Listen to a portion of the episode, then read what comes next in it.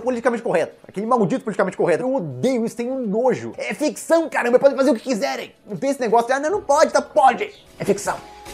Pode dizer que eu fui invocado em um novo mundo e agora devo lutar. Pode dizer que acidentalmente gostei de uma história e nela fui parar. Mas gosto de lembrar de como isso veio acontecer comigo e como nesse mundo consegui tantos inimigos. Do nada fui invocado lendo livro como todo dia otaku na faculdade fazendo minha rotina. Estava lendo livro do nada me vi perdido lendo sobre Fala pessoal, mais uma semana comentando sobre escravidão e sobre Sword Art Online. E eu. e eu acho que se você tinha alguma pretensão de dizer que escravidão não escravidão, acho que já foi, né? Não precisa nem escutar esse cast, que você já sabe, enfim. Mas eu tô aqui com o Matheus, nosso menino da rua. Fala aí, cara. Boa tarde, boa noite, pessoal. Eu estou maravilhado porque Tateno Yusha abraçou o Pokémon dentro dele. e esse episódio foi maravilhoso. Também tô com o Gabriel Guerreiro, do site Quadro Quadro. Fala aí, cara. Uh, mais uma semana de corrida maluca. Muito feliz que as drogas aconteceram e o roteirista aparentemente morreu em Tatooine. Também tô com o Pedro Ladino, o cara mais amado do site Torre de Vigilância. Fala aí, cara. Fala aí, pessoal. Mais uma semana e a gente tá assistindo outro anime agora, né? E teve Saul. Vamos começar então com Tate no Yusha, esse, essa obra maravilhosa. E, cara, ah, cara, é a vontade de mandar tomar no cu todo mundo é muito grande. Sair na rua assim, pegar o elevador, aí tu- eu moro aqui, tem uma senhorinha do lado, olhar pra ela e falar assim: ah, vai tomar no cu, mano. Porra. Sei lá, agredir as pessoas assim por nada, sabe? Só porque você tá irritado. Então, o, final de Tate no Yusha, a cada final de episódio eu fico com essa sensação. Eu vou dizer pra vocês que dessa vez eu não assisti mais de uma vez. Eu vi só uma vez, foi na quarta, na quinta-feira. Não consegui assistir de novo por problemas. E o que ficou pra mim desse episódio são três momentos. Primeiro, o momento da escrava, que a gente vai falar, eu acredito exaustivamente dessa parte, e do ovo também, né? Que meio que casa com esse momento. A parte da rainha e depois ah, a corrida maluca. Vamos começar então. Com a parte da Raftalia explicando por que, que ela queria voltar a ser uma escrava. Grande momento. É, na verdade, um momentinho antes que são eles recebendo as recompensas. Que é outro grande momento. Por favor, discorra. Todo mundo sendo muito, muito bonzinho com Tateno Yusha. Porque o rei malvado e a princesa malvada, nas palavras do nosso herói, a princesa vagabunda malvada, não queriam dar o dinheiro pra ele. Mas, querido herói do arco e querido herói da espada, falaram: não, tem que dar o dinheiro pro cara. Vocês que interferiram. Ele fez tudo certinho. E aí ele ganhou as 500 pilas dele. Ah, verdade, cara. Eu Que- tinha esquecido disso. É, na verdade, já era um valor, tipo, muito, muito, muito abaixo do que os outros ganharam. Uhum. O Herói da Lança ganhou tipo 4 mil, os outros 3.800 e ele 500. Porque, teoricamente, eles cobraram pra libertar a escrava dele. Mas isso foi um breve momentinho. E o mais estranho pra mim, é, a gente vai comentar disso, eu pelo menos pretendo comentar disso mais ao longo do episódio. O único momento desse episódio inteiro onde as pessoas. Não é nem que são filhas da puta com Tateno Yusha, mas onde as pessoas não são absurdamente legais com ele. Não sei, é tudo muito esquisito. Principalmente quando uma escrava, que é de uma raça que é pra ser odiada, levanta o dedo e aponta pro rei e fala: É, você tá errado, seu filho da puta. E o rei fala: É, ok, eu tô mesmo. E nada acontece. Mas como é que funciona esse mundo? A gente não sabe ainda. Mas aí a culpa é minha, né? Sim, com certeza. Se o Mas, escritor não sabe, como é que eu vou saber? mas uma coisa que é, meio, que é meio bizarra nesse início, agora que tu falou, eu me lembrei, é que eles não veem mais o Tate no Yusha como. Ou Naofumi, no caso, né? Como um filho da puta que tentou estuprar, agora eles conseguem ver os direitos dele? É muito bizarro, realmente. Eles. É, foi muito esquisito. Ou eles são as pessoas mais justas do mundo, que olham caso a caso? Viraram as pessoas mais justas do mundo. Só o herói da lança que continua sendo cuzão. É, ele só estuprou uma princesa. Quem nunca? Porque se, se eles estão partindo da ideia de que realmente ela foi estuprada, eles estão tratando ele com muita parcimônia, né? Eu imagino que isso vai ser explicado mais pra frente. A gente sabe que vai. Isso foi quase como um tapa na cara agora. Eu senti. Puta que pariu, esse foi o maior deboche da história desse cast, cara. Não, eu, eu. Essa risada do guerreiro foi na cabeça aqui. Foi um truco de 12 na testa. Mas enfim, é, por hora, o que eu interpreto é que eles de fato são 100% justos e observando cada contexto. Tipo, mesmo que o cara estuprou, ele não tá todo errado. Ele foi a vítima dessa situação. Meio que essa mentalidade dos caras que é o que dá pra entender. Cara, o que seria muito louco, porque ele virou a vítima da coisa? É, porque eles estavam num duelo e ele foi o sabotado. Sim, eles perdoaram o duelo, mas não perdoaram o estupro. Sempre lembrando que ele só tem esse cara porque é o único jeito dele. Ninguém nunca ia perdoar ele de maneira nenhuma. Sim. E ele nunca arrumaria um companheiro. Isso é um ponto importante, eu, realmente. Inclusive, eles levantam, a princesa levanta uma questão que eu achei que ela ia ter levantado no episódio passado pra justificar a interferência dela, caso ela precisasse. Mas o Naofumi, ele tava com os negocinho. Ele usou os monstrinhos no cara. Ah, os bolinhas nível 1 que tu mata na mão? É, tipo, por mais que fossem bolinhas nível 1, ele meio que trouxe elementos externos pra lutar no lugar dele. O que, teoricamente, seria é, errado num duelo 1 a 1. Mas não vou discutir isso agora, já foi. Isso aí foi episódio Mas, passado. Mas se tu parar pra pensar, se ele tá se tornando o que as pessoas acham que ele é, que é um cara ruim, e o que foi vendido pra gente no primeiro episódio, faria todo sentido ele ser um cara é, desonesto. Ele ser o Dick Vicarista. Porque quem é ela? Sim, então. O único momento que ele foi realmente personagem que me venderam foi quando ele trapaceou. Então meio que absolveu ele, sei lá. É, absolveram porque o que fizeram com ele foi pior, foi justificativo. Eu fico imaginando, tipo, na prisão, porque existe uma mística sobre o estuprador na prisão, né? Uhum. E ele tem a pior vida de todas, né? Existe ladrão, ladrão e existe estuprador, que são os caras que apanham dentro da prisão e tudo mais. E meio que isso é um. Acho que em qualquer país, isso é um tabu muito fodido, o lance do estupro. Tirando os países onde isso é aceito, né? E parece que todo mundo meio que tá aceitando ele de boa. Então, eu não sei, cara. Ele parece que é. Não, eu te entendo, cara. Pô, tu passou por isso aí, beleza, mas fazer do que, né? Foi só uma noite só. Porra, guerreiro. Obrigado por baixar o nível. e aí sim nós temos o. Aí corta pro Naofumi, né, Matheus? Tu que viu. Tá com a cabeça mais de frente. Corta pro Naofumi no, e o cara dos escravos refazendo o símbolo na raftalha. O grande símbolo de fé. Ah, Eu vou deixar o guerreiro falar primeiro, que eu também quero falar, mas eu vou deixar o guerreiro falar primeiro sobre essa parte. Fala aí, guerreiro. Que momento, né? Maravilhoso. Quando ela fala, ah, eu tô botando aqui esse símbolo em que eu não posso mais fazer nada além de obedecer você, pra provar que você tem fé em mim. Ah, o quê? e aí depois começa um monte de insinuação sexual com ela, inclusive do cara de escravos, Que deve ter. Ela tem que 10 que anos. deve ter abusado dela, já. Provável. E é tipo, ah, caralho, que- por que você não riu? Que merda. Por quê? Que, que romance bonito. O que eu. Eu não sei se era isso que o anime tava tentando passar. Mas essa cena, ela me era muito quase que cômica. Tem um momentinho lá da Raftalha falando, não, porque eu quero que a gente tenha um símbolo que simbolize o nosso laço. Aí quando entra o cara do. Dos escravos, que ele é um design que ao mesmo tempo que ele parece um filho da puta, ele também é um design caricato. Uhum. Aí ele chega e fala: Nossa, mas eu tô muito surpreso que você conseguiu transformar aquele fiapo de ser vivo em Numa gostosa. gostosa. Você conseguiria 25 conto nela se ela não fosse virgem. Aí a Rafa fala, ah, mas eu sou virgem, baca de ané. E ele, então é 35. Ela não foi, hum, 35. Lembrando que ela tá interagindo com o cara que prendia ela numa jaula. Exatamente. Sem nenhum problema. Tipo, parceirão. Porra, Fazendo, fazendo graça. Faz esse desenho aqui em mim. Me abraça agora. Eu notei isso na abertura, porque a abertura ela tem um daqueles frames de traveling, traveling na horizontal mostrando todos os amigos. E no- Uhum. no, no centro dessa cena, desse travel, desse plano, tá o, o cara das armas, né? Que é o parça de verdade na Alfume. Tem uma galerinha mais lá, que eu não lembro se já apareceu ou se vai aparecer. E tava o cara dos escravos lá também. Então eu meio que pensei, o cara dos escravos agora ele é um brother? É, é isso? Pô, tá oferecendo escravo com desconto? Melhor amigo. É, ele, faz, ele faz até fiado agora. Exatamente. Cara, é muito esquisito toda essa parte, porque como o Matheus falou, parece que as coisas que acontecem na série, elas não têm peso. Porque depois todo mundo esquece. Parece que a série todo mundo teve al- Alzheimer. Cada Acabou o arco, acabou sem consequência. É, parece, é, realmente parece um jogo, né? Onde acabou o arco, foda-se, a vida continua. O Guerreiro Ladino me respondam, quem dos dois souber. O episódio anterior, ele foi final de uma novel, certo? Foi. Então, teoricamente, essa aqui é o começo da próxima? Sim. Provavelmente é a segunda mesmo, né? O Guerreiro já comentou que o escritor anterior provavelmente teve um AVC.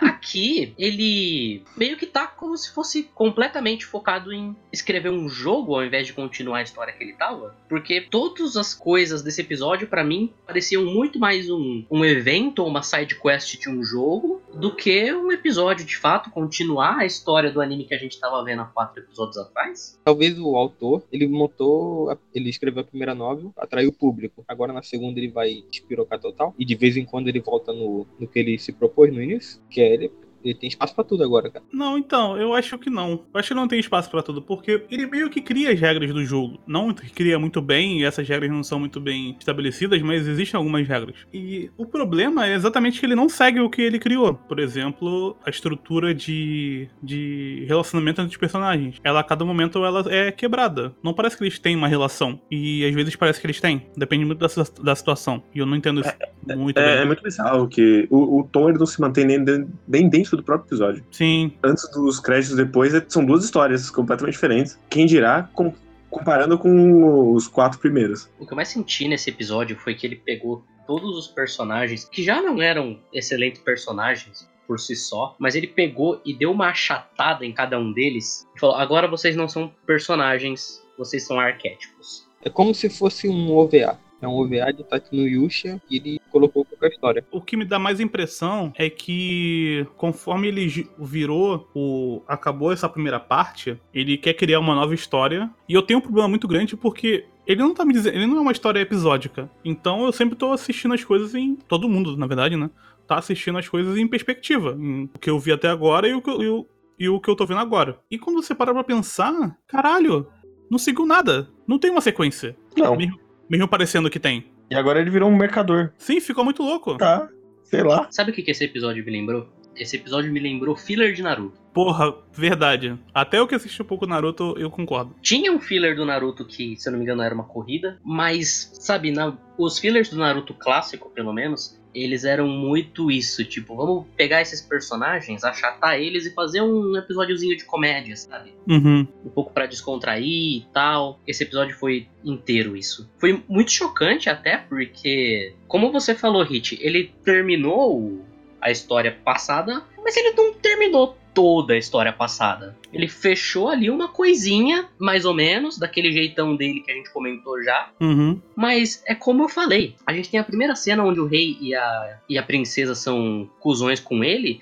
Esse é o único momento do episódio inteiro onde as pessoas não são legais com ele. O resto do episódio inteiro todo mundo é muito brother com ele, todo mundo é muito parceiro dele. Os caras pedem ajuda dele. É, e é porque tem a desculpa que ele salvou a vila, né? Exato, mas eles já depositam toda a confiança deles nele. Ele tá lá com o chocobo gigante dele e por conta disso os caras chegam e falam: "Não, esse cara aí que já salvou a gente vai salvar a gente de novo". Ah, falando sobre o Chocobo, acho que foi o Guerreiro falou em off que o Chocobo ele já nasce como um escravo, né? Porque ele compra o ovo do cara, né? Sim, Todos os ovos têm, já tem o selo. Já tem o selo no, no ovo, né? Sim. Ah, porque isso me incomoda muito. Como é que eu posso dizer? Quando você, como eu comentei antes, assiste em perspectiva, isso se torna bastante complicado, porque partiu da Raftalia a ideia de se tornar uma escrava, vo- voltar a ser uma escrava. E no episódio anterior, a gente viu que ela foi o, a- o catalisador de dizer coisas que o Naofumi precisava ouvir. E depois ela fala, não, e parecia que parecia tudo bem. Parecia que o Naofumi ia. Eles iam continuar juntos, como uma espécie de casal. E beleza, vão continuar como casal. Mas ela quer provar pro Naofumi que a relação deles é muito maior do que isso. E aí ela cria de novo uma hierarquia, que é a hierarquia que ele é o, ele é o senhor e ela é escrava. E cara, isso é tão. ah, tão nojento, cara. É tão triste. Cria novamente essa- esse distanciamento entre eles que tinha sido quebrado no episódio passado. E ela quer se provar a partir desse distanciamento. Então, é, eu não sei exatamente o que, que o autor, a autora, quer dizer com isso, mas fazer ela se tornar de novo uma escrava cria um, um distanciamento entre eles automaticamente. Não uma, uma tentativa. E mesmo a ideia do anime é parecer que é um, é um estreitamento entre eles, mas na verdade cria uma distância, porque você cria uma hierarquia. Eu não entendi muito bem o que, que tá tentando ser dito ali. O relacionamento é esse. Em que o homem é o mestre e a mulher é a escrava. Não, porque eu entendi no episódio passado que existe um, certo tipo de pessoa na, na sociedade que ela não é ouvida. que as pessoas. ela- que ela já sai com, com problemas, com. com- não, não com problemas, mas com- ela já sai atrás, como eu falei no episódio passado, no vídeo passado. Ou no áudio, se você estiver escutando. Mas. Quando você torna novamente uma escrava, eu fico na dúvida de exatamente que mensagem ela tá querendo dizer. Porque antes realmente parecia de uma passada na mão da cabeça do cara que se sente rejeitado, ou da pessoa que se sente rejeitada. Mas agora, essa, essa criação desse laço, que ao mesmo tempo é hierárquico, ele cria um tipo de relação. É uma. É é a validação de relacionamento abusivo? É isso que ele quer me dizer? Pra mim é meio que isso, assim, que é, a mulher tem que estar sempre abaixo, obedecendo o seu senhor. E eu fico muito preocupado porque disseram algumas vezes que foi uma mulher que escreveu isso. Então, ela- se foi uma mulher, realmente ela acredita nisso? Que esse é o lugar da mulher? Ou será que depois ela vai criticar isso? Eu realmente, pra mim, foi genuinamente o anime tentando falar que esse símbolo é mais do que um símbolo de escravo, é o símbolo que une os dois, meio que ignorando toda a outra parte ruim, e ao mesmo tempo fazendo o que ele fez no episódio passado, que é usar a Raftalia, a personagem honesta, e a personagem escrava, falando: tudo bem, eu, es- ex-escrava, quero voltar a ser escrava porque eu amo Naofumi-sama. Se nem eu que sou reclamo, quem é você pra reclamar? Exato. Eu vou usar um exemplo, novamente cristão, porque foi uma coisa que eu estudei muito na minha vida, e eu peço desculpa mais uma vez, mas existe uma relação muito forte na re- religião cristã, que é uma relação do servo e do senhor.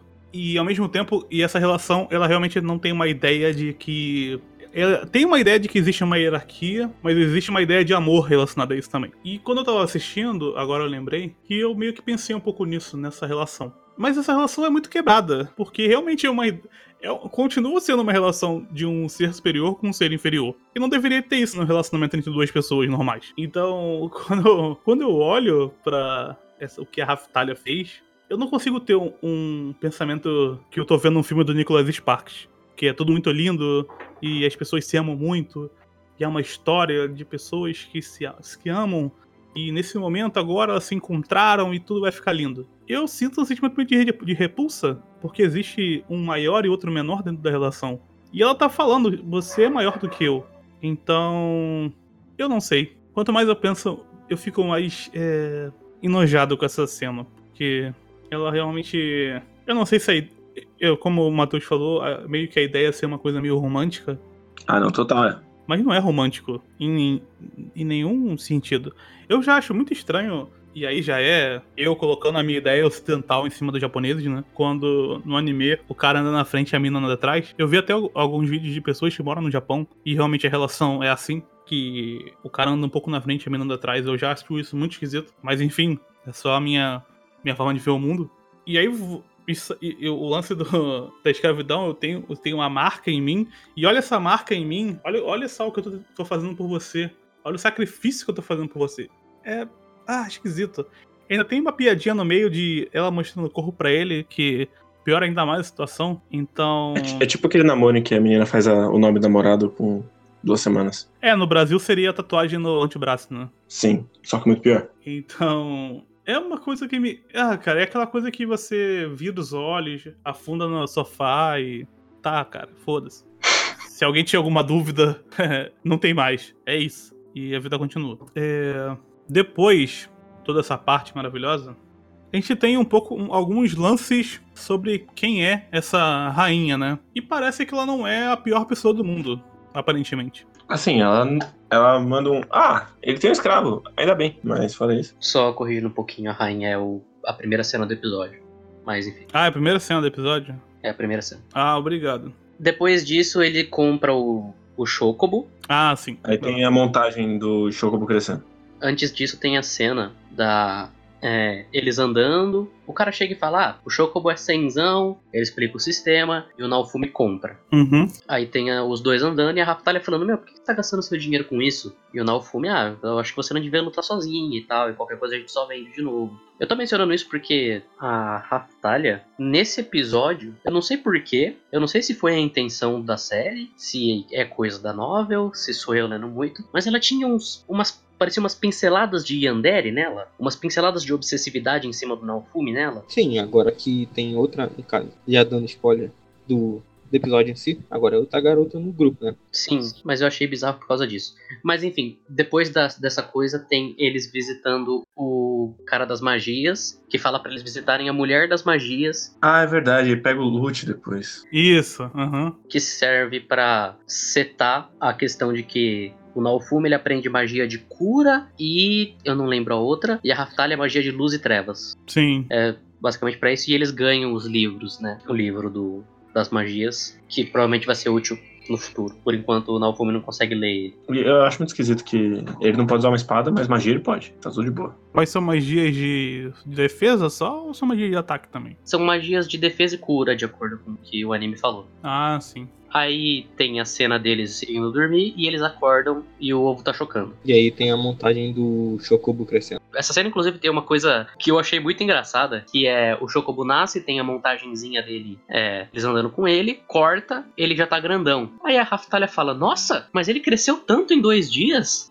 Eu pensei, menino, você cresceu tanto em uma semana? Pois é. Por que, que você tá tão abismado assim? Mas o Chocobo cresce, tem a ceninha muito engraçadinha e muito comicamente dirigida dos vários negocinhos. Tem uma cena que o Naofumi tá em cima do Chocobo, ele vai pra distância e aí corta, a Raftalia tá no, parada no mesmo lugar, como se ela estivesse esperando muito tempo ele voltar. É muito ruim toda essa parte, cara. Demais. Essa parte pra mim foi extremamente Pokémon. Só não foi mais porque depois vai virar ainda mais.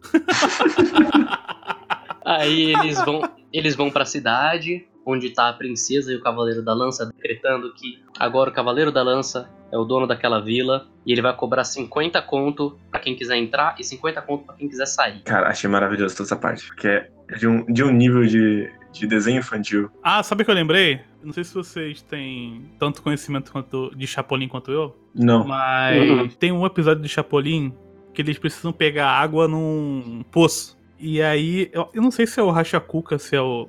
Porque o, o Ramon tinha uma porrada de personagem, né? Mas tem um cara citado no poço e ele fala que você tem que pagar pra você pegar água. Ou você paga dinheiro, ou paga um saquinho de alfafa. E eu imaginei, cara, o maluco é o. O maluco virou o Rachacuca, velho. Tipo, ele virou um personagem simples que, que era escrito pelo, pelo, pelo Chaves. É muito ruim. Sim. Por que, se, Virou unidimensional 100%. por que, que ele ia aceitar de cobrar as pessoas um, um imposto? Se no episódio passado ele aceitou tudo que ele passou de lutar e tudo mais porque ele achou que a coisa era injusta. E agora ele acha justo que.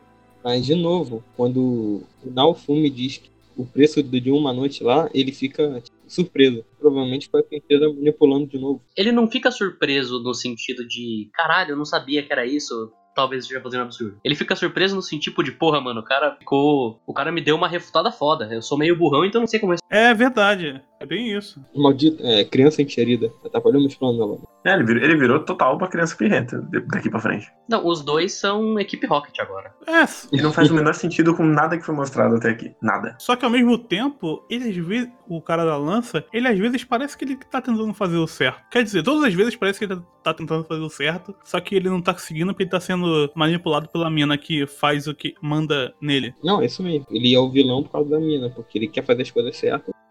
Então, tipo, sabe, o cara. Eu não consigo definir ele. Porque ele é definido. Ele, ele existe apenas pra ser um cara usado pela, por outro personagem. A gente não viu nada dele até agora na série. E isso, inclusive, enfraquece totalmente a vingança do Não Fume, porque ele já venceu o cara duas vezes. Agora foda-se. Sim, Não, foda-se. O... Ele deixou de ser um, entre muitas aspas, contraponto. E agora ele é só equipe Rocket. Como já acabou esse drama, aparentemente, do Naofumi ser odiado, ele agora vai ser o, o saco de pancada que. Ele é o, o príncipe encantado do Shrek 2. Ah, uma, isso. É uma boa, uma boa referência.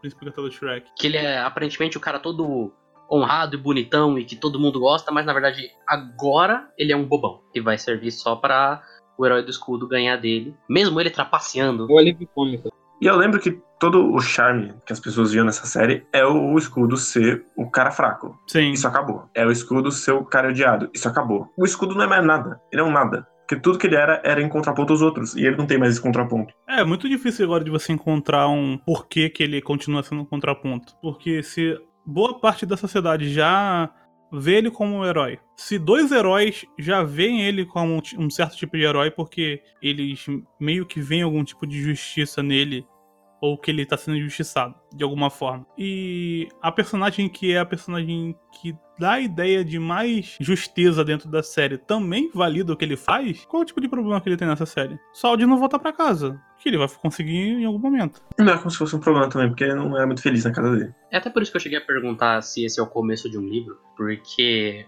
se o primeiro livro fechou aquele conflito, esse aqui teoricamente teria que estar construindo o outro. Uhum. Mas eu não faço ideia. Eu- Tudo bem, foi um episódio até agora. Tudo bem que o outro arco foi. Vamos contar cinco, porque o primeiro episódio do outro foi duplo. Aham. Mas já no final do- da primeira metade do primeiro episódio, a gente já tinha estabelecido tudo que. todos os conflitos que ele passaria a partir daquele momento. Agora, o máximo que eu consigo pensar é que ele vai construir uma party. Esse vai ser o caminho dele nos próximos episódios. Pra mim é isso mesmo, ele vai conseguir a parede dele agora. E todas vão ser mulheres, coincidentemente. Não, obviamente, né? Tenha dúvida quanto a isso. Cara, aí a gente vai pra parte da. Que eles meio que marcam esse encontro entre eles, essa disputa entre eles, falando melhor, pra ver quem vai ficar com a cidade, né? Uhum. E por que que o Tata no Yusha se importa com essa cidade? Porque ele é bonzinho, no fundo. É muito difícil, cara. É literalmente só isso. Ele não tem um tom, cara. O anime tenta dar aquelas voltas de que ele só aceitou por causa da recompensa, mas ele não sabia nem o que ele queria de recompensa. Então é porque ele é bonzinho. E fazendo aquele nitpicking até em todo o programa, por que, que eles desafiam ele pra uma corrida? E que conveniente que eles desafiaram ele pra uma corrida justo quando ele acabou de comprar um pássaro. eu não acho nem isso nitpick, cara. Eu acho é conveniência mesmo do roteiro. Eu nem considero um nitpick, pra ser sincero contigo. É, é porque eu tô ainda respeitando o Tateno Yusha como um anime que não é um anime feito pra crianças de 5 anos de idade. Ah, mas ele é, né? Essa segunda metade deixou claro que ele é. Esse episódio foi. Não, foi Dora Aventureira esse episódio, né? Pois é, depois, quando ela começou a fazer buraco na pista, eu só comecei a rir Não. muito. Eu não tava acreditando que eu tava vendo. Não, eu juro, eu fiquei abismado que esse anime, teoricamente, era um Dark Edge que ia discutir temas muito interessantes. Uma cena que teve a, entre aspas, vilã falando magia de cura no saco dele, porque ele acabou de tomar um coice no saco de um pássaro Pokémon. E é isso, que- é isso que eu não entendo, cara. Eu achei que quem gostasse disso aqui gostasse pelo Ed. Cara, como é que a pessoa suportou esse episódio? Ah, cara, o pessoal é sádico, cara. Sádico pode ser de várias Exatamente. formas. Mas é sádico de várias formas, cara. Você pode ser sádico pro que você tá vendo e também contra você mesmo. Não, mas pra mim, o único jeito que uma pessoa que gostou do primeiro episódio também gostou desse é se ela, por algum motivo, já tem uma conexão muito forte com o Naofumi e com a Raftalia e tem um, um distanciamento e um ódio muito grande com o herói do, da lança e a mulher, Uhum. ponto de simplesmente ignorar que esses não são mais os mesmos personagens e essa não é mais a mesma história. O cara que gostou desse episódio, pra mim, ele vai ver o herói da lança se fudendo, ele vai falar, ê, se fudeu. ele vai ver a mina, da- a mina lá falando pro Tateno Yusha, você não pode fazer nada. E aí os ninjas da Vila da Névoa chegando e falando, ó, Cara, Eu trouxe esse pergaminho aqui, ó, tá escrito, ó, ele pode fazer. essa- esse bagulho de ficar fazendo buraco, cara. É filler de Naruto. Isso é coisa de filler de Naruto. Ou coisa do. Eu pesquisei o episódio 33 de Pokémon, A Poké Corrida. Onde Eu pensei nele também. Que era o Onde o do, o do. Drill versus Apônito. É. Caralho, nem o Dick, nem o Dick Vicarista fazia, faria tão bem, cara. Muito bom. Como é que você faz pra fuder com um, um pássaro gigante? Tu faz um buraco na pista. Joga uma shuriken, filha da puta, sei lá, mata ele. Porra. Você tá roubando, por que, que você precisa respeitar o resultado da corrida? Ela ainda tenta não respeitar. Caralho, é muito ruim, mano. Não dá, cara. Ai, puta que pariu. É verdade, ela tenta não respeitar, né? Ela tenta inventar uma historinha. Ela a, a- a pior historinha de todas. Ah, com certeza. Não, você tá trapaceando porque seu bicho não era gordo assim. Mas cara, não, mas ele virou gordo depois. Ah, foda-se. tem todo esse lance do- dos buracos e tal, e ele ganha a a, corrida. Depois do final dessa corrida, você fica pensando assim, tá, mas pra que foi toda essa parte de corrida? Foi pra eles ficarem com a cidade, né? E eu acho que ele, com passaporte, ele pode passar pela cidade sem pagar imposto. É, foi pra eles. Porque se eles não, eles não iam conseguir pagar aquele imposto. O que me lembra Asterix e Obelix também. Mas enfim. Mas toda essa parte da corrida é muita exceção de linguiça, né, cara? Porque 100%. Foi mais pra estabelecer a relação entre o Malfume e o Chocobo. Sim. E aí, todo esse, todo esse meio que foi criado entre eles acaba, porque vira uma Loli no final do episódio. Isso me deixou muito puto, cara. Eu não sabia que aquela porra ia virar uma Loli. Eu queria ter tomado esse spoiler. Eu sabia. Eu já sabia, porque foi o que comentaram. Mas isso me lembrou um meme, que é a relação é, ao, re- ao longo dos anos do que o Japão decidiu que ele precisa fuder. em 2009, com o Monogatari, ele decidiu que precisava fuder um gato. Em 2016, ele decidiu que precisava... 2017, perdão. Decidiu que precisava fuder um dragão. Em 2018, ele decidiu que precisava fuder o planeta Terra e o Bowser. E agora, ele decidiu que precisa fuder um Chocobo. Aliás, fazendo um parênteses sobre o design do Chocobo, vai tomar no cu, né? Que bagulho sem graça.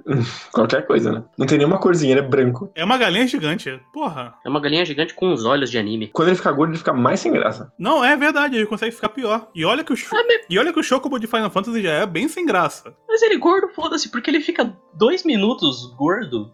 É tipo aquela terceira forma do Freeza que ninguém lembra. Caralho, é verdade. É, é a versão 2 do Freeza. É o Freeza corno, né? A versão 2. É, essa mesmo. Cara, é muita versão corno, né? Porque ele fica forte, musculoso.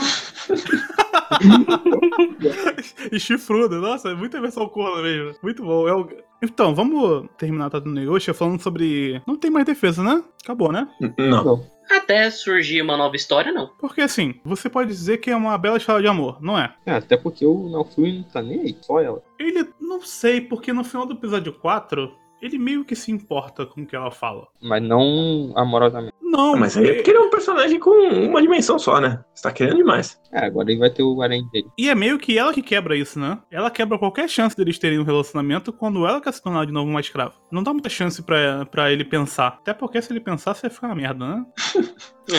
Mas se você disser, cara, eu tenho certeza que as pessoas vão dizer assim: não, mas foi ela que quis se tornar de novo uma escrava. Não foi ele que obrigou. É, a gente sabe, é por isso que ele tá reclamando, inclusive. Então, é. Vocês têm mais alguma consideração antes da gente entrar na parte da Loli? Uma merda, né? Porque assim, vamos lá. O fato dela virar uma Loli é, revela que a pessoa que escreveu isso tá pouco se fudendo, né? Assim, ah, tem essa porra aí dessa criança aí, pelada. E é isso. Convivam com isso. Alguém vai usar o argumento de que ter uma Loli é muito tradicional da RPG, então. Ah, não, não, não, não, não, não. Alguém vai usar Ah, essa, isso. foi, essa foi a desculpa do escravo, né? Ah, não, cara, não. Eu tô jogando, por exemplo, Fire Emblem Awakening e ele tem lolis. Eu vou procurar, eu vou procurar no Twitter, cara, pra xingar as pessoas. vou dedicar minha vida a odiar essa merda. Mas assim, se eu confiasse levemente em Tazeno Yuji e ele tivesse feito as coisas certo, dá pra fazer a Loli ser tipo a filha dos dois. Mas eles não são um casal e ela vai ser um interesse amoroso. Então, A gente vai depois falar de um anime que tem uma criança que é um que é um programa de computador, cara. E é menos pior do que uma galinha que virou uma criança. Quem diria, hein? E olha que a criança de computador é uma bela uma bosta. e ela é um deus ex machina também. Cara, sinceramente, é, eu, não, eu não esperava que virasse uma Loli, porque eu não tinha esse spoiler. Dos muitos spoilers que as pessoas mandam, né? As pessoas gostam de falar, tipo, vai ficar muito pior, toma esse spoiler aqui. e realmente é muito pior.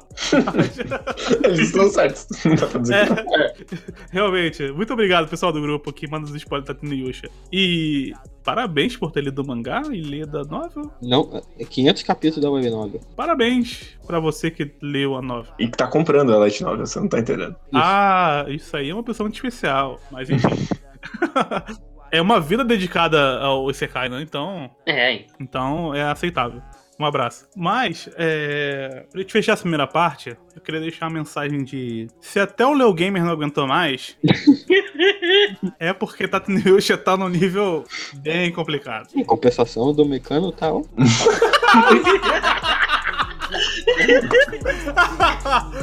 Confio, salvarei esse mundo e caguei. Se não tenho amigo, chega. Eu cansei de ser bonzinho. Chega, a sociedade não me aceita, então chega. Que morram sozinhos, não me importo com ninguém, a não ser comigo. Ser o odiado, o herói do escudo, esse é meu destino, esse é meu. Já nos cansamos de tanto tentar nos explicar. Em meio a essa escuridão se escuta um grito no ar. A solidão é tão normal na hora de começar. Sem problemas, os muros e vá. Se o vento não está ao seu favor, melhor se guiar. Então é bom você prestar bem atenção nas chamas que vem vindo na nossa. Então vamos lá, gente. Sorte online, a alegria da semana, o momento onde você sorri a cada cena. Eu vou admitir que um episódio que Masami Kurumata não faria melhor, sinceramente. Eu consigo ver vários personagens de do Zodíaco no Eugeo. E eu acho isso bem legal, pra ser sincero. Mentira, eu tô sendo irônico, mas eu acho... mas eu achei muito engraçado, cara. Tudo que acontece com, com o Eugeo. Eu gosto que no final ele decide que ele vai ser o Ikki vencendo o Shaka. Ah, é sensacional, cara. É muito bom, cara. Esse episódio é... Eu, eu vou matar o cara. Como é que eu vou matar? Com uma espada no peito? Não, eu vou colocar o gelo aqui e congelar bem devagar. Eu vou gastar o meu HP porque você tem menos HP do que eu, porque eu sou mais novo do que você. Porque eles tenham parado a, a passar do tempo, então uma barra dele é infinita. não- Se, uma coisa é conectada com a outra. Não sei, mas acho que não. Esse episódio de Sword Art Online me fez sentir uma coisa que é muito rara eu senti, que é dó de uma pessoa que não existe. Eu comecei a sentir muita dó do, de como Sword Art Online Alicization trata mal o Eugeo.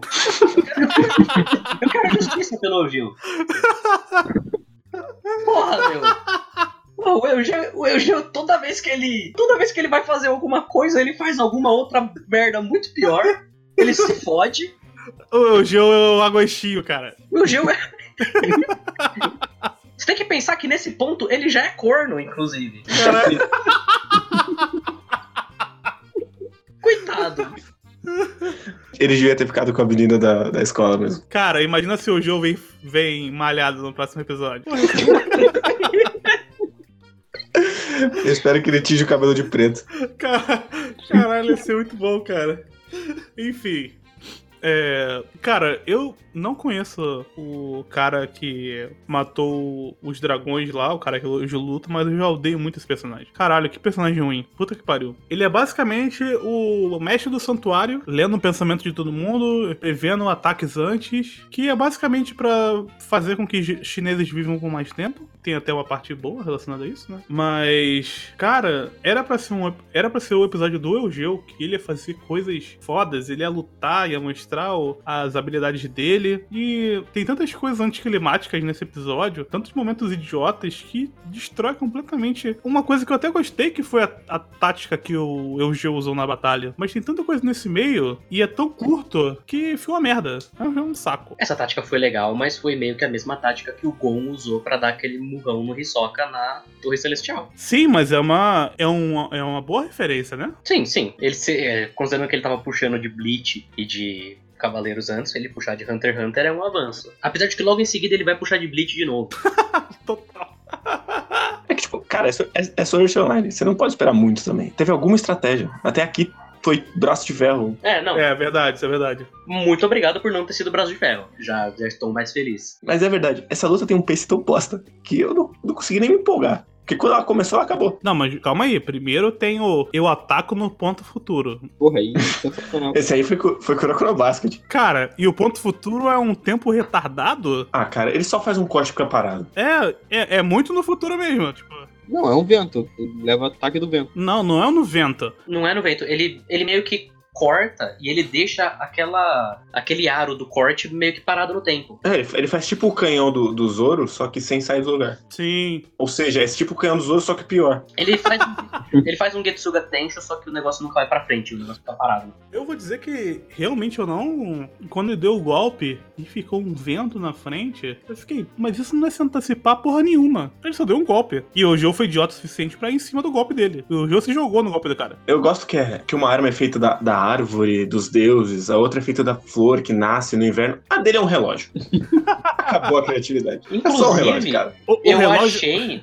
Não, calma aí. O relógio criado antes de todo, tudo ter sido criado. Tem. Mas já existia um relógio. Um relógio de ponteiro. Eu achei que o ataque dele era alguma coisa do tipo fazer a pessoa voltar no tempo. Porque quando ele dá o ataque, tem o efeito sonoro que eu e Guerreiro, que somos Jojo Fags, a gente com certeza reconhece que é o Zawaro do, do Dio, né? Sim. Então eu achei que o negócio dele ia de fato ter alguma coisa a ver com o tempo, mas não. Eu achei que era ou isso, ou ele fazia um buraco negro que meio que puxava a pessoa pro corte. Porque o Eugeo tava indo muito frenético pra cima do corte. Mas não, o Eugeo só era burro mesmo. Eu vou admitir que eu- a minha referência foi o Joey do Yu-Gi-Oh! com o Mago do Tempo e o Bebê Dragão. Excelente referência também. Mas eu gosto que desde o episódio 1 estão fazendo hype nesse personagem. E ele balança duas vezes a espada. E é isso que ele faz. E ele morre. Assim, o- a ideia do episódio é fazer com que a forma que o Eugeo venceu ele foi extremada, né? Ele teve que prender o cara e usar um golpe que que é basicamente as rosas brancas, né? Do Cavaleiros, pra sugar o- a energia do, do Só que adversário. pior também. Porque ele copia golpes de outros lugares, só que pior. Isso pra mim foi o Hitsugaya na falsa Karakura. Essa referência eu não peguei, não vi Bleach o suficiente. É porque o Hitsugaya, ele era o personagem de eu estou lutando, eu estou usando meu último recurso. Meu último recurso acabou, mas na verdade eu tenho outro recurso melhor. Não, não, não, não. Sabe o que isso se chama? Shiryu de dragão. Ele É que que é eu- o cara. Eu, eu só posso dar um golpe, senão vai sumir a... o dragão tem nas costas. Mas eu tenho outro golpe, que é o último dragão. É que que não é tão divertido. me levou pro Hitsugaya porque. Primeiro, porque a gente já tinha comentado do Byakuya no outro episódio. E segundo, porque ele também usava flor de gelo. Ah, tá. Tá bom. Ah, ah, beleza, aceito essa. O, o golpe dele tem, a- tem a ceninha da prendendo o cara, né? Com o golpe do gelo. E eu realmente não entendo muito bem porque o, o Kirito, com, com as chamas mortais do inferno, o Kirito falou que ele não conseguiu usar muitas vezes aquele golpe. Porque. por algum motivo. E esse golpe do gelo, o Eugeo já usou umas 300 vezes nesse, nessa porra desse anime. É que eu lembro que quando ele fala que não pode usar várias vezes, ele tem que botar de volta na bainha pra recuperar a vida da espada. Eu lembro dessa fala. Ah, eu achei tá. muito idiota. E o Eugeo, se eu não me engano, falou que podia usar mais duas vezes. E o Kirito só podia usar mais uma, o Chamas Mortais Inferno. E o segundo ataque é um outro ataque, que a gente não sabia até aqui. Porque, oh, então. surprise. É, então é o A Hitsugaya. gente tinha um ult, na verdade são dois. Então, é o Hitsugaya falando, quando acabar esse tempo eu vou me fuder. Opa, não, tô gostoso. Não, mas aí você não tá entendendo. O Kirito vai ter outro ataque também. Claro, Mas o que é mais forte do que as chamas mortais do inferno? Se bem que a Mokuro defendeu, né? As chamas mortais. Mas isso aí eu Hakusho. E eu, agora eu espero que a- o segundo ataque da Alice Hum. seja assim o Bozakura mesmo, com as espadas subindo assim e o fundo preto. Saimon Sakura Kagayoshi.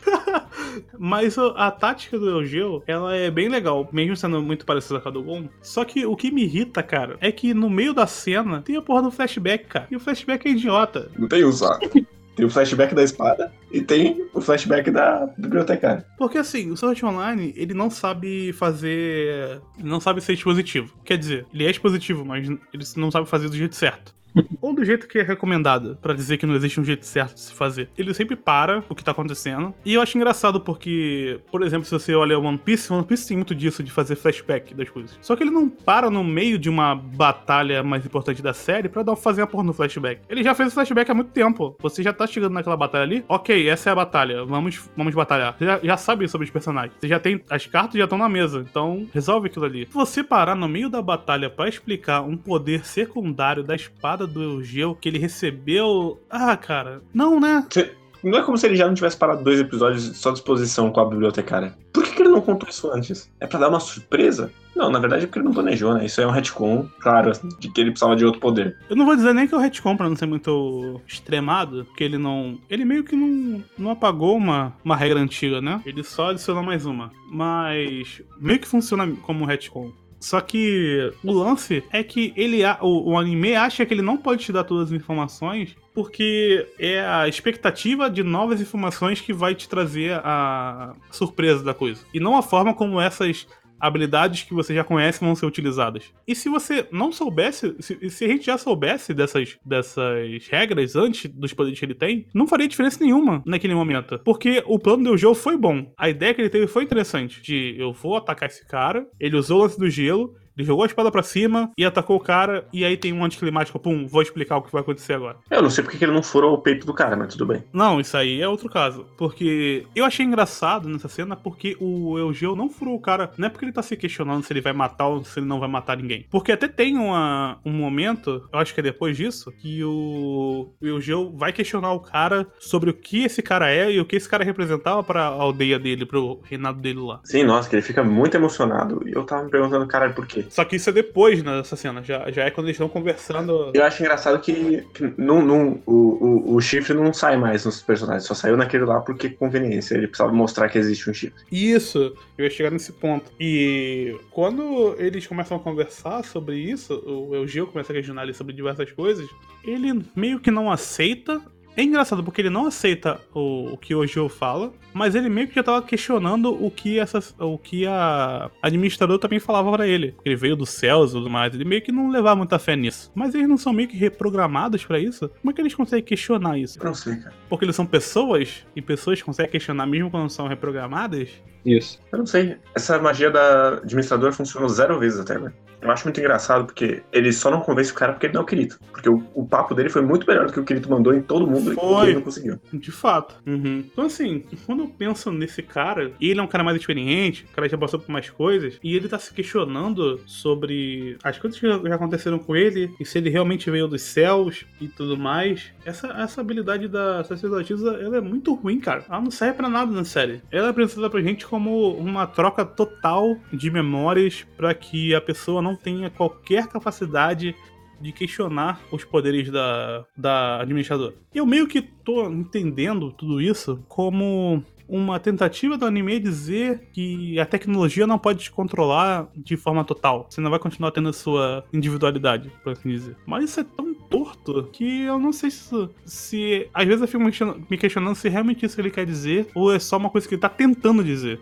e não tá conseguindo. Não sei, realmente eu não sei o que. Toda essa parte com, com esse cara, eu não sei o que, que ele falar que ele não consegue se. Ele não leva muita fé nessa história da administradora quer dizer. Eu não sei, porque tudo isso deriva do problema que as coisas acontecem muito rápido ao mesmo tempo que elas não acontecem. Sim. Então ele acabou de aparecer e ele já tá tendo questionamento, mas eu nem sei quem é ele. Ele é um Ah, pilar de uhum. músculos só, sei lá. E ele lembra de algumas coisas, né, antigas. Então, pra ele funciona diferente dos outros. E eu queria lembrar que ele é mais um que conta a porra do poder pro, pro adversário. Ah, isso aí eu já esperava que ele ia contar. Mas aí é um pouco condizente com a personalidade ruim dele. Porque ele desde o começo já tava meio, é, foi mal aí, mas eu vou começar usando o meu poderzão já. Ele usa o poderzão. Ele, ó, eu te falei que eu ia usar meu poderzão, então você não pode ficar bravo não. meu. E aí ele vem com aquele papo esquisito que na verdade a Alice tem o mesmo poder que ele. Tá. Quem tem o mesmo poder que ele é a mina que eles derrotaram, né? Não, é a Alice. É a Alice? É, ele diz que a mina que eles derrotaram é mais fraca, mas a Alice pode ter o mesmo poder que ele. Ah, tá. O que por mais que nível de poder em Sword Art Online seja a casa do caralho, Aham. faz um pouco mais sentido a Alice se é que consegue derrotar ele, porque ela não precisa chegar perto. O ataque dela é, teoricamente, toda a distância. Então a gente tem a batalha, tem esse lance do. Do Eugeo ter essa tática dele de drenar o poder dele, mas drenar do cara também, e aparece lá o bobo da corte. Aparece o Conde do Milênio. Eu vou Não. dizer que ele é um bom contraste a Ah. tudo que tá aparecendo. É, então. Eu tava muito nessa, porque, tipo, tava lá toda a cena do Eugeu questionando o cara. E aquele climão. Do nada, a musiquinha de circo e a bola vindo. Sim. Sim. E eu falei, Jesus amado, eu acabei de ver Tateno Yoshi. Não esse, esse sentimento de que o tom mudou completamente de novo, não. Pelo menos não mudou completamente, porque o tom vai mudar completamente depois. Cara, eu odeio esse, esse tropo de personagem, velho. E ainda em Sword Online, que eu já não confio no texto. A partir do momento que ele apareceu, eu odiei tudo. Então, calma aí, eu falei que é bom porque eu estava esperando que aparecesse um personagem desse tipo em Sword Online. Não é porque ele é bom porque é bem escrito. É porque eu estava realmente esperando que aparecesse um personagem mais caricato no meio. Pra, pra, pra quebrar um pouco do clima. Porque é esse tipo de coisa que esse tipo de história faz. Ele não. Ele leva a história para um nível muito lá na frente. E aí ele pensa. Tá, mas eu não posso mais. Se eu subir mais do que isso, como é que eu vou resolver lá no final? Eu tenho que dar uma amenizada. E pra dar uma amenizada, eles colocam um personagem de alívio. É assim que essas histórias funcionam. Eu tenho experiência com história Mas ruim. ele parece um psicopata. É, então, ele não é um alívio, ele é o Conde do Milênio, igual o Guerreiro falou. Mas eu confesso que desde o episódio passado que falaram lá que tem alguém que tá fazendo complôzinho com o território negro, eu achei que ia ser um cara. Mas eu achei que ia ser um cara não assim. Eu achei que ia ser mais um cara, tipo, é, de franja e óculos. A última pessoa que a gente espera. Nada. Aí você tá no Hunter x Hunter, porra. Tu vai esperar um, um cara de óculos. Tipo aquele do, do Chimera Ants lá, aquele que ficou doidão. O que tinha o poder de abrir outra dimensão. Não tanto ele, eu achei que ia ser mais. Eu não tô conseguindo pensar em nenhum exemplo agora. Mas, sabe assim, um cara que. um pouco mais bichonem. Ah, tá. Eu, eu vou ser sincero que talvez a minha, o meu conhecimento de coisa ruim seja um pouco maior do que o de vocês. Ah, com certeza. E isso não é nenhum mérito, mas eu tava esperando esse tipo de coisa. De aparecer alguém muito, muito caricato pra quebrar. Porque essa ideia. Isso acontece muito em filme de, de terror trash. Tá acontecendo coisas muito pesadas e do meio do nada acontece uma cena engraçada. E você fica, tá, mas uma pessoa acabou de ser esquartejada ali, por que que você tá colocando essa coisa? E é assim que funciona. N- ah, Não funciona. Não, é assim, é assim que funciona a forma que é feito, né? Então, meio que. Quando começou a tocar música alegre, eu meio que abri um sorriso, pra ser sincero. Eu falei, ah, é isso, era isso que eu queria, era esse momento. E o design do personagem é ridículo, não destoa completamente de qualquer outro personagem da série. E aí É, você ele coloca- ele não, não tem proporção de ser humano. Ele é- parece que veio de outra série e caiu ali. Isso, ele parece um cara que veio de outra série. Ele parece o mercador do Tateno Yushi. Ele parece o Conde do Milênio. então, tipo, ele destoa muito de tudo que você tá vendo. E aí, aí eles falam que ele é o. É o que falou pra, todo, mundo- pra todos os cavaleiros que, cara, que o Kirito e o Gio são das trevas, do território negro. Como se os cavaleiros precisassem de alguma justificativa pra defender a deusa. É isso que é esquisito. Eles tiveram a memória deles trocadas pra quê? Se eles têm que avaliar caso a caso. Porque senão eles já salvavam a Alice agora. E não ia ter porque lutar com a deusa. Eu, esperei, eu esperava que eles fossem muito mais um Aiolia controlado pelo, pelo mestre do que qualquer outra coisa, mas eles não são exatamente isso. Então eu fico assim, tá, mas eles tiveram a memória mudada, mas isso não serviu pra muita coisa. Não mudou nada. Eles parecem tão iguais a qualquer outro personagem ali. Eles têm muito mais liberdade, inclusive, do que os outros humanos que seguem o, o código. Exatamente. Então eu não sei que tom é esse que ele. Como o Guerreiro já falou, acho que uns dois programas atrás, é a pior 12 casas que já foi feita. E olha que essa porra já foi feita muitas vezes. Porque ele não sabe, ele coloca regras, mas essas regras são muito frouxas. Então você não consegue aceitar muito bem o que você tá vendo. Porque você também não tem muita certeza do que você tá vendo, porque você não tem muita certeza das regras dela. Porque você só acha que sabe. Mas o anime tá cada semana dizendo pra você que você não sabe exatamente do que é. Porque cada semana ele troca essas regras. Inclusive, agora acabou, né? Vai ser o Geo contra Kirito e a Alice contra a administradora. E acabou o arco. Eu vou botar aqui. Hum. Vintão na mesa.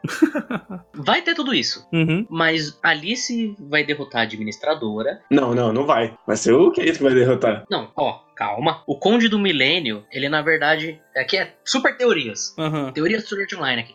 o Conde do Milênio, na verdade, é capanga de alguém do Dark Territory. Sim, eu não sei por que você tá fazendo teoria, tá na cara. Não, calma, caralho. Ele vai ser a ponte pra segunda metade da, do arco. Sim, mas eu não acho que a administradora vai morrer agora. Eu acho que a administradora vai virar aliada. Ah, sim. Ah, isso seria muito pior. Eu te daria Mas eu acho que ela morre agora. Eu, te- eu te daria vintão por isso, cara. Cara, é, vai ser sacrifício heróico da administradora. Se tem uma coisa que o Sword Online faz é passar pano pra filho da puta. Ah, isso é verdade. Isso também é verdade. Mas o Geo vai morrer agora do mal. Então todas as previsões deram certo ao mesmo tempo. Eu tô muito feliz. ele vai ficar do mal e ele vai morrer. É, isso aí. Será que ele vai morrer? Será que ele não vai ficar? Vai, cara. Ele morre. né? Ele morre. Vai morrer, o, o eu não tenho dúvidas. O que, de novo, coitado. Ele vai mandar um stay cool. Antes de morrer. Ah, cara, se- Claro. porra, se, fiz- se fizer isso, eu dou 10 no mal, cara. Sem sacanagem. Aí então se prepara. Pode, vou colocar, vou colocar. Se ele falar stay cool antes de morrer, na Ele vai moral. mandar stay cool e ele vai entregar a espada pro Kirito e o Kirito vai usar as duas espadas, porque o Kirito é o cara das duas espadas. Caralho. Porra, E uma preta e uma branca. O teu, conhec- o teu conhecimento de sal tá me assustando um pouco, cara. Ah, na primeira temporada, ele é o único cara que consegue usar duas espadas É, isso tem razão. no primeiro jogo. Porque sim. Mas aí eu só vi metade, né? Mas é, ele vai usar a espada do, do Geo e a espada dele pra vencer a administradora. Pode confiar aí. Se bobear, a Alice também. Cara, eu quero nem ver, porque se não for isso, eu vou ficar muito decepcionado. É, depois de, da parte do nosso querido palhaço. Kirito e a Alice tendo o momento de deles. Ah, caralho, que saco. Que tem uma das cenas mais. Se a cena do, do Herói da Lança tomando um coice no saco foi a primeira cena, meu Jesus amado da semana, a cena da Alice falando: Nossa, mas você não aguenta ficar um dia sem comer? Aí o Kirito: É, porque eu sou uma criança. Eu não sou igual a vocês, cavaleiros da integridade. e aí a Alice, com o estômago roncando, ficando corada e puxando a espada, meio que numa cena cômica, entre aspas. Cara, o que aconteceu com o clima que tava há literalmente um minuto atrás? Agora a gente vai ver o Kirito pegando mulher, é isso? Sword Art Online inteiro é isso. Ah, adoro isso. Ah, merda. E ele deixa um dos finais mais aterrorizantes que todo Sword Art Online já teve, que é o Kirito falando: Agora eu vou te contar tudo. Então podemos esperar muito diálogos positivos no próximo episódio também. Sim, porque o próximo episódio chama Ah, Memórias. não, não, não, não, não. Porra. É, é uma coisa. Semana que vem é recap. Ah, não. Por isso. Mas já não teve um recap? Não, Sword Art Online teve uma pausa. Ah, então a gente chegou realmente no clímax do arco, hein? Como é que você se sente depois de toda essa aventura? O Hit até morreu, cara. Eu voltei agora, tinha caído e voltou de internet. E aí, Hit, como é que você se sente? É, como é que você se sente agora que a gente chegou no clímax do arco? Vai ter até um recap pra você se preparar. Ah, vai ter um recap essa semana? Sim. Segundo o Anime News Network. Então, se tiver o recap, é um bom momento a gente gravar o nosso especial, né? Não, ainda tem tá tendo isso. Tá de sacanagem. O nosso especial já tá, Agendado. já tá agendado. E vai ser bem legal, né? Porque tem a ver com uma coisa que a gente fala muito aqui, né? Então vai ser divertido. Mas, cara, o que, o que, que foi esse arco de Ace Zeta, cara? Eu não sei, pra mim não teve o arco. Pra mim não teve o arco. Foi uma normal. Sei lá, cara. Aconteceu umas coisas, não, não necessariamente relacionadas. E eles, eles lutaram em alguns segundos e bateram a cabeça. Sei lá, sabe? É muito esquisito pensar que os cinco primeiros episódios foram cortando árvore. Saudades, inclusive. É, se você pensar na velocidade que as coisas aconteceram, realmente é muito esquisito. Porque eles estavam contando árvore até a semana passada. Parece um filme de ação até, do The Rock, que ele é um policial e do nada ele se vê tendo que matar várias pessoas. Talvez seja isso que Sword Online quer ser. Não sei. Então, eu não sei. Eu achei esse, esse episódio. Eu achei ele mais chato do que ruim, pra ser sincero. eu, eu fico triste. A gente teve três episódios muito maravilhosos É, e voltamos ao ritmo normal. Foi aquele episódio que eu dei aquelas bocejadas longas, quando começa a explicar tudo das rosas que saíram do inverno e vão sugar o seu poder. Aí eu falei, porra, via isso, não tinha oito anos, cara, na Rede Manchete. Eu tô cansado já. Eu me empolguei por três minutos nesse episódio, mas aí o, o Eugeu descobriu que ela era muito gostosa e ele gozou muito rápido. E depois foi só enrolação.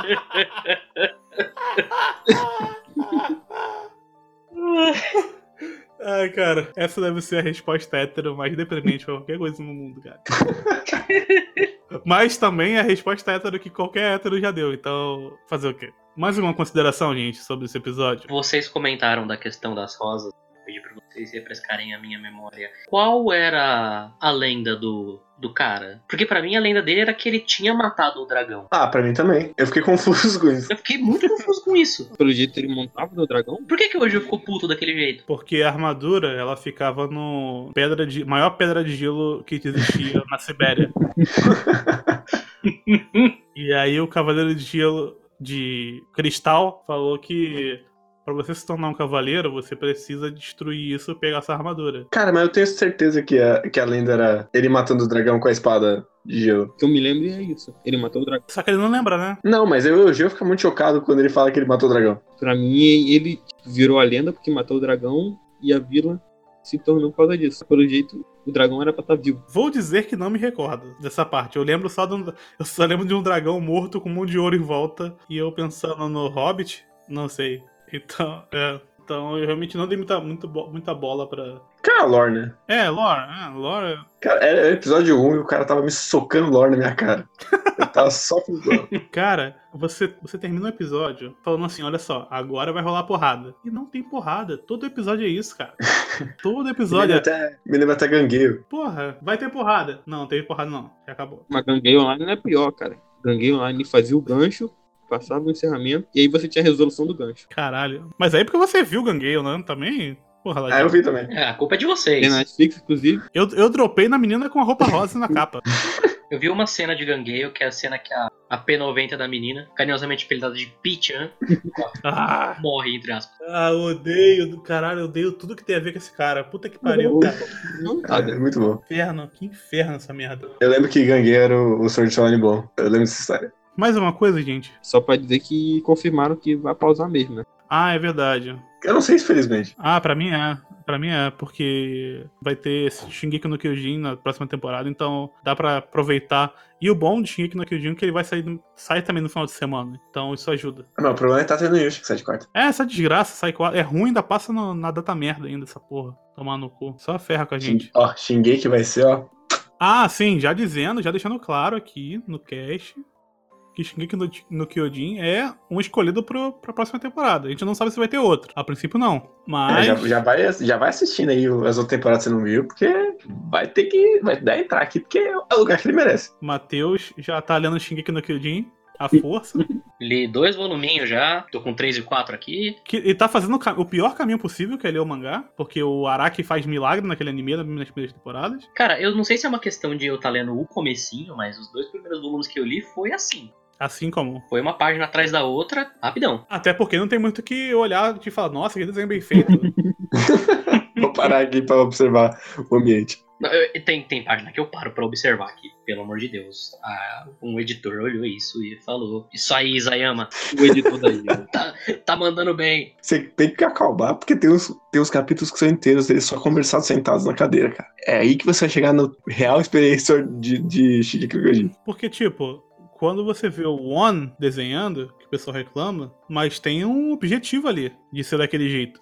É, é a pegada do cara. Se você olhar o Twitter do One, ele tem vários desenhos dele bem, bem feitos, por assim dizer. Mas o do Isayama, não. E- Era aquilo ali, era o máximo dele. Ele tava dando tudo dele ali. E era aquele desenho que ele entregava. Então era meio complicado. Hoje em dia, sinceramente, hoje em dia eu acho mais feio do que era antigamente. Caralho! Eu acho mais feio. Só que, pelo menos hoje em dia é proporcional. Porque antigamente era foda. Enfim, mas a gente vai retear bastante daqui pra Uma frente. pena que, que esse podcast não existia na terceira temporada de Shingeki no Kyojin. É, realmente, porque, nossa, eu ficava. Eu, fi- no- toda semana era pra ficar puto. E é melhor do que o mangá ainda, hein? Diga-se de passagem. Mas enfim, gente, é isso. Muito obrigado por quem chegou até aqui. Bem provável que essa mensagem fique um pouco estranha, porque o Diego vai cortar todo o nosso parêntese, com razão. Qual deles? Esse parênteses agora de Shingeki no Kyojin não fez sentido nenhum. É isso. Valeu. Até a próxima semana. Valeu. Falou! Pois